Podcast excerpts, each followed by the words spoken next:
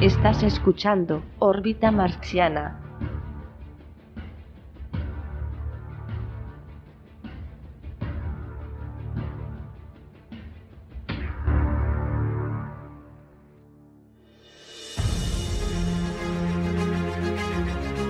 Y bienvenidos nuevamente marcianos y marcianas luego de un largo receso.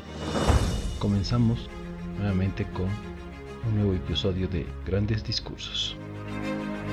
Algunos presidentes de Estados Unidos no solo han ocupado un importante lugar en la historia por sus mandatos y políticas, sino también por sus grandes discursos que han pasado a la posteridad, como el de Eisenhower, Ronald Reagan o John F. Kennedy. Todos ellos contenían frases motivadoras que han quedado en la mente de todos y que incluso se recuerdan en cada uno de sus aniversarios. Es el caso del discurso de Gettysburg, pronunciado por el presidente Abraham Lincoln el 19 de noviembre de 1863. Este discurso está considerado una de las piezas de la oratoria más importantes jamás escuchadas, tanto por la relevancia histórica del momento en que salió a la luz, como por la importancia que los Estados Unidos y su cultura le han dado a lo largo del tiempo. Su aniversario se celebra el 19 de noviembre y con el tiempo se está convirtiendo de una costumbre americana que distintas personalidades se lo aprendan y lo reciten. El 19 de noviembre de 1863, Lincoln tenía que dar un discurso secundario en un evento igualmente secundario para un país en guerra. Estaban consagrando un cementerio a los caídos en la mayor batalla hasta la fecha y quien le precedió en el estrado, Edward Everett, era considerado el Everett habló por espacio de dos horas en una intervención de más de 13.000 palabras. La intervención de Lincoln iba a ser meramente protocolaria. Como protocolario era el tiempo que empleó en ella, solo habló dos minutos.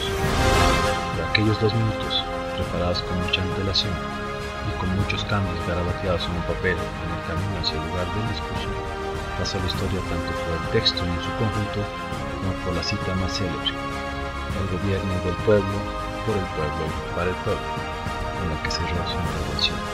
Las breves palabras de Lincoln no parecieron ejercer un gran impacto entre los 15.000 asistentes, una enorme masa que incluyó a muchos familiares de las víctimas.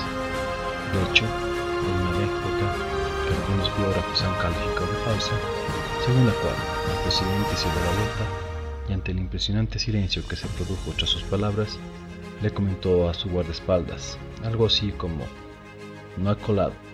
Sin embargo, la Associated Press, al difundir la noticia, añadió, añadió aplauso largo al final del texto. Y algunos testigos dijeron que sí se produjo un aplauso, que tardó en arrancar y que se prolongó algo más de lo normal. Al día siguiente los medios republicanos lo empezaron a reproducir íntegramente y a definir como una gran pieza de oratoria, pero los demócratas lo calificaron de inapropiado para la ocasión. Todo el mundo estuvo de acuerdo en el gran discurso que había dado Everett. El Times de Londres publicó, la ceremonia de Gettysburg se convirtió en ridícula por algunas de las ocurrencias del pobre presidente Lincoln. Pero pronto las copias del discurso comenzaron a circular, sobre todo porque el propio Lincoln las dio a sus secretarios para que la difundieran. Activó la publicación en las redes sociales de la época. Lincoln era muy consciente de que había dado un discurso magnífico, de gran calado, y no tenía intención de que su alcance se limitara a la memoria de los que estuvieran ahí. A partir de ahí, el discurso se convirtió en el fondo argumental de la guerra civil aún en marcha y sirvió de motivación a las tropas y a toda una nación. Se convirtió en el texto más citado y más memorizado de la historia de Estados Unidos. De hecho, grandes discursos posteriores, como el de Martin Luther King, bebieron de las fuentes de Gettysburg. El personaje. Abraham Lincoln un político y abogado norteamericano. Fue el 16 presidente de los Estados Unidos de América, cargo que ejerció desde el 4 de marzo de 1861 hasta su asesinato el 15 de abril de 1865. Lideró a los Estados Unidos en la gran en la Guerra Civil Norteamericana Guerra de Secesión. Abolió la esclavitud, fortaleció la ley federal y modernizó la economía. El discurso. El texto del discurso de Lincoln es breve y conciso. Podría ser un post perfecto para publicar en un blog. 272 palabras y un titular dicho en su última frase, que hubiera servido como un gran truco. Hace 87 años, nuestros padres hicieron nacer en este continente una nueva nación concebida en la libertad y consagrada en el principio de que todas las personas son creadas iguales. La frase. Que resolvamos aquí, firmemente, que estos muertos no habrán dado su vida en vano, que esta nación, Dios mediante, tendrá un nacimiento de libertad, y que el gobierno del pueblo, por el pueblo y para el pueblo, no, no desaparecerá de la tierra. Aquí el discurso leído por Fidel Ordóñez Solano.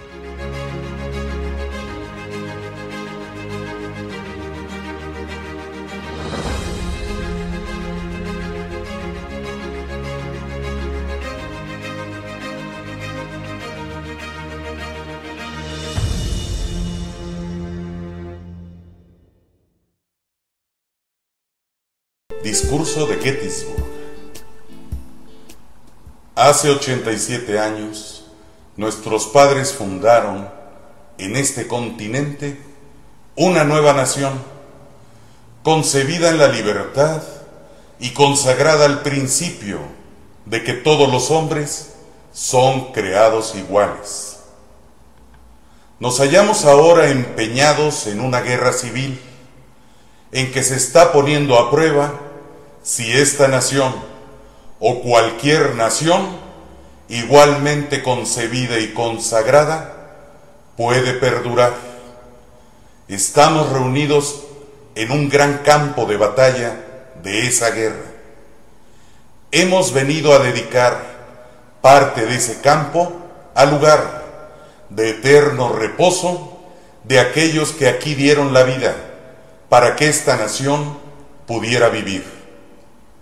Es perfectamente justo y propio que así lo hagamos, aunque en realidad, en un sentido más alto, no podemos dedicar, no podemos consagrar, no podemos santificar este suelo. Los valientes que aquí combatieron, los que murieron y los que sobrevivieron, lo han consagrado mucho más allá de la capacidad de nuestras pobres fuerzas para sumar o restar algo a su obra. El mundo advertirá poco y no recordará mucho de lo que aquí digamos nosotros, pero nunca podrá olvidar lo que aquí hicieron ellos. A los que aún vivimos, nos toca más bien dedicarnos ahora a la obra inacabada que quienes aquí lucharon dejaron tan notablemente adelantada. Nos toca más bien dedicarnos a la gran tarea que nos queda por delante, que, por deber con estos gloriosos muertos, nos consagraremos con mayor devoción a la causa por la cual dieron, hasta la última y definitiva prueba de amor. Que tomemos aquí la solemne resolución de que su sacrificio no ha sido en vano, que esta nación, por la gracia de Dios, tenga una nueva aurora de libertad y que el gobierno del pueblo, por el pueblo y para el pueblo, no desaparezca de la faz de la tierra. Abraham Lincoln